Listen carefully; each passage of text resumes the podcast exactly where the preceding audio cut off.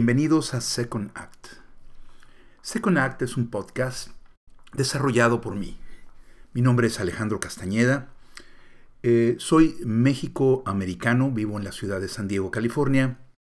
Toda mi vida me he dedicado a la educación, a las conferencias y a la consultoría. En este proceso de mi vida he podido y he tenido la oportunidad de poder hablar a cientos miles inclusive de personas en muchas partes de Estados Unidos y Latinoamérica. En este proceso largo de mi vida he encontrado cualquier cantidad de personas haciendo cualquier cantidad de cosas. La razón de este podcast, y como dice el concepto del mismo en su descripción, es que yo quiero acercarte a la posibilidad del second act o segundo acto de tu vida o segunda actuación de tu vida, como tú le quieras llamar. Mi intención en este podcast es darte las herramientas, acercarte a las personas que han hecho cambios en su vida, para que estas herramientas te ayuden a hacer cambios en la tuya. Entrevistar personas, leerte artículos, acercarte a algo que es probablemente muy importante para ti, el cambio. Me explico eh, más a profundidad. Si alguna vez has sentido la necesidad imperiosa de cambiar de rumbo, si has sentido, si de repente te has cansado de lo que haces, ya sea que tengas 25, 35 o 60 años, si los satisfactores en tu vida anteriores que te hicieron estar en donde estás, trabajando en lo que trabajas y haciendo lo que haces, ya no llenan tus expectativas, si de repente te levantas en la mañana y ya no vale tanto la pena hacer lo que hacías o ir a donde ibas a hacer lo que hacías, es probable que necesites una nueva planeación. Es probable que necesites reinventarte, renovarte, refrescarte. Sin embargo, esto suena mucho más fácil de lo que es. La razón de ello es que, bueno, soñar no cuesta nada, como dicen. Sin embargo, plantear una nueva oportunidad de tu vida requiere de pensamiento, de profundidad, de análisis. Requiere de ir al fondo de ti mismo y encontrar aquello que en algún momento en tu vida te hizo hacer algo, te hizo prenderte por algo. Eso que te hizo enamorarte de esa persona o de ese trabajo o de esa actividad o esa misión en la vida. Debes de recordar seguramente que muy, muy joven, de hecho, muy, muy niña o niño, tuviste inquietudes, tuviste deseos, eh, ese yo aspiracional tuyo que existió en aquella primigenia etapa de tu vida, ese yo quiero hacer o quiero ser tal o quiero lograr tal o cual cosa, estaba ahí. Estaba influenciado, por supuesto, por tu medio ambiente, tus padres, tu familia cercana y lejana, tus amigos, cuando salías a jugar, eh, las conversaciones que tenías con tus amiguitas o amiguitos, hacían que tú aspiraras a algo. Ese primer ser, yo le llamo ser aspiracional, o sea, ese ser que quiere llegar a ser algo, buscando las palabras, pues. Ese ser aspiracional, ese deseo de ser, empezó a moverte en la vida, ya sea que estuvieras en los primeros años de tu educación primaria, elemental, y después ya mediana como secundarias, etc. Estaba ahí. Todo era posible. Eras, eras niña, eras niño, eras chiquito. Todo era posible. En tu mente nada era un imposible. Ninguna barrera era difícil de franquear. Ese primer impulso, ese ser aspiracional, te fue llevando a querer estudiar algo a querer lograr algo, aprender algo, que estaba relacionado con ese querer ser, con ese ser aspiracional.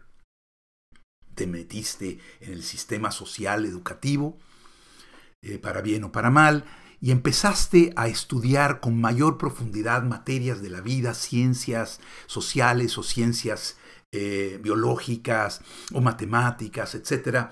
Y empezaste a encontrar que ciertas cosas te eran mucho más fáciles que otras. Y esas que eran más fáciles que otras, curiosamente, probablemente te dabas cuenta o no, estaban relacionadas con esa querer ser tuyo, con esas ganas de ser alguien. A medida que ibas en ese, en ese querer ser, afinándolo, afinándolo, eh, empezabas a, a, aprender a ser. ¿sí? Eras, empezabas a estudiar y a modificar y a ponerlos modificar ese, ese primer deseo, semilla, y a poner los ladrillos necesarios para ir construyendo esa habitación que sería tu ser profesional. Ya había sido ser ser, después querer ser, y después empezabas la fase de poder ser. Poder ser era habilitarte, ¿sí? A lograr aquello que te gustaba, lograr que querías y aspirabas ser desde pequeño, estudiando los elementos, o sea, las herramientas que te llevarían a ese momento de tu vida. Hasta ahí todo iba bien. Aspirabas a algo, querías algo, buscabas algo, perseguías algo, estudiabas para ese algo, te capacitabas, y si las cosas iban saliendo bien, que yo creo que así fue, ibas obteniendo las herramientas necesarias, como yo mencionaba, para lograr ser lo que querías ser. Tu ser aspiracional y tu ser educacional o profesional se estaban poniendo en paralelo. O sea, la actitud de querer ser y la aptitud de serlo se acercaban en dos líneas paralelas. Si todo iba bien y salías al mundo social y profesional, laboral, etc., como mujer o hombre, te enfrentabas a una uh, variedad de oportunidades profesionales y que necesariamente, por supuesto, se acercaban a tu ser profesional, a tu ser actitudinal y aptitudinal. Sobre todo más aptitudinal, o sea, se acercaban a aquello que tú habías pues estudiado. Tú no podías mandar un resumen de vida a una empresa de una naturaleza cuando tus estudios eran de otra naturaleza. Por lo tanto, tus estudios y tu querer ser se parecían y buscabas aquello que querías ser en el trabajo profesional. Así ibas por la vida. Ibas caminando, ibas logrando lo que querías lograr y entrabas, si todo salía bien, a trabajar en un lugar donde querías estar. Eso es si las cosas salían bien. Sin embargo, muchas veces aquello que querías ser y que estudiaste para hacer no encontraba el puerto seguro en donde hacerlo. O sea, y me explico de una mejor forma, el trabajo que encontrabas en la vida no necesariamente se parecía a aquello que tú habías anhelado ser.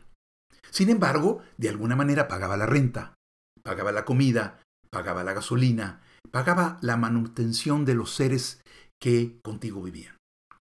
Entonces, había, se, abrían dos caminos. Ya fuera que encontrabas el trabajo la actividad profesional, el deber ser, vamos a llamarlo así, que se parecía a tu querer ser y a tu profesionalidad, a tu funcionalismo, o no lo encontrabas, encontrabas un trabajo que sin embargo distaba de ser parecido o cerca de lo que querías ser, a tu actitud y a tu aptitud. Aquí nacía para ti una disyuntiva muy importante en tu vida, o nació para ti una disyuntiva eh, sumamente eh, recurrente en tu vida empezaste, como todos los seres humanos hacemos, a buscarle el lado positivo a aquello que hacías. En esos dos caminos que yo te abrí, el camino donde encontraste lo que querías hacer y estudiaste para hacer en el trabajo, o donde no lo encontraste, sin embargo el trabajo te daba los satisfactores. En este segundo punto, donde el trabajo te daba los satisfactores, aunque no se parecía a lo que quería hacer, empezaste muy probablemente a buscarle el lado positivo, una, una, facultad, una característica de los seres humanos extremadamente positiva que nos ayuda a soportar aquello que no necesariamente es de nuestro gusto. Sin embargo, nos acomodamos en ello para que nuestro día a día no tenga un sufrimiento inadecuado, sino que nuestra vida esté llena de satisfactores. Si estos satisfactores no devienen del ambiente laboral o profesional donde te mueves, vaya, tú mismo, tú misma te los vas aportando. Estos dos caminos, uno más que el otro, el, el camino donde tú encontraste lo que querías hacer, habías estudiado hacer y el trabajo te daba ese satisfactor, aunque probablemente inclusive no te diera todas las satisfacciones económicas o monetarias que tú quisieras, pero te encontrabas feliz. Y el otro camino donde probablemente tendrías, tendrías satisfactores económicos altos y te encontrabas satisfecho económica, monetariamente, etc. Sin embargo, no era lo que quisiste ser llega un momento en que ambos, inclusive, se desgastan en el tiempo. Puede suceder este, este pico donde llegas al desgaste o, a ese eh, pararte y pensar qué estoy haciendo y lo que estoy haciendo me gusta o no me gusta. De alguna manera podría llegar a los 30 años inclusive o a los 60 años. Esta, eh, este querer ser dormido o este cambio de querer ser renovado, nuevo, de repente en la vida es lo que yo llamo el segundo acto, second act. Y ese second act es lo que este programa, este podcast, busca ayudarte a encontrar. Y no solamente busca que lo encuentres y lo camines, sino que sea un, este podcast sea un acompañamiento para ti en ese proceso largo de encontrar esta nueva experiencia de vida que estás buscando. Esta nueva manera de enfrentar la vida, de lograr la felicidad, de balancear trabajo y, y vida cotidiana, de reencontrarte con los seres que quieres, de lograr aquello que habías buscado, pero que quedaba solamente en el proceso del anhelo y no entraba en el proceso de la realidad. A lo largo de nuestras sesiones, yo voy a estar comentándote elementos que te ayuden a encontrarlo o que te ayuden a navegarlo o que te ayuden a planearlo y si ya estás en este segundo acto, que te ayuden a no desesperar en el proceso. Espero me sigas te repito, mi nombre es Alejandro Castañeda, vivo en San Diego, California, y este podcast, Second Act, espero sea para ti. Y que cada vez que se publique tengas la oportunidad de escucharlo, aportarme tus comentarios en los diferentes medios de conexión conmigo y que tengamos ambos la oportunidad de navegar el mundo a cualquier edad. Recuerda, esa zona de confort en que muchos vivimos, a veces debe ser rota, cambiada completamente, con el dolor que esto implica, con el desconfort que esto implica, eh, con probablemente eh, la irrupción social que esto puede llevar. Hay que entrar en un second de la vida en algún momento. Muchas gracias.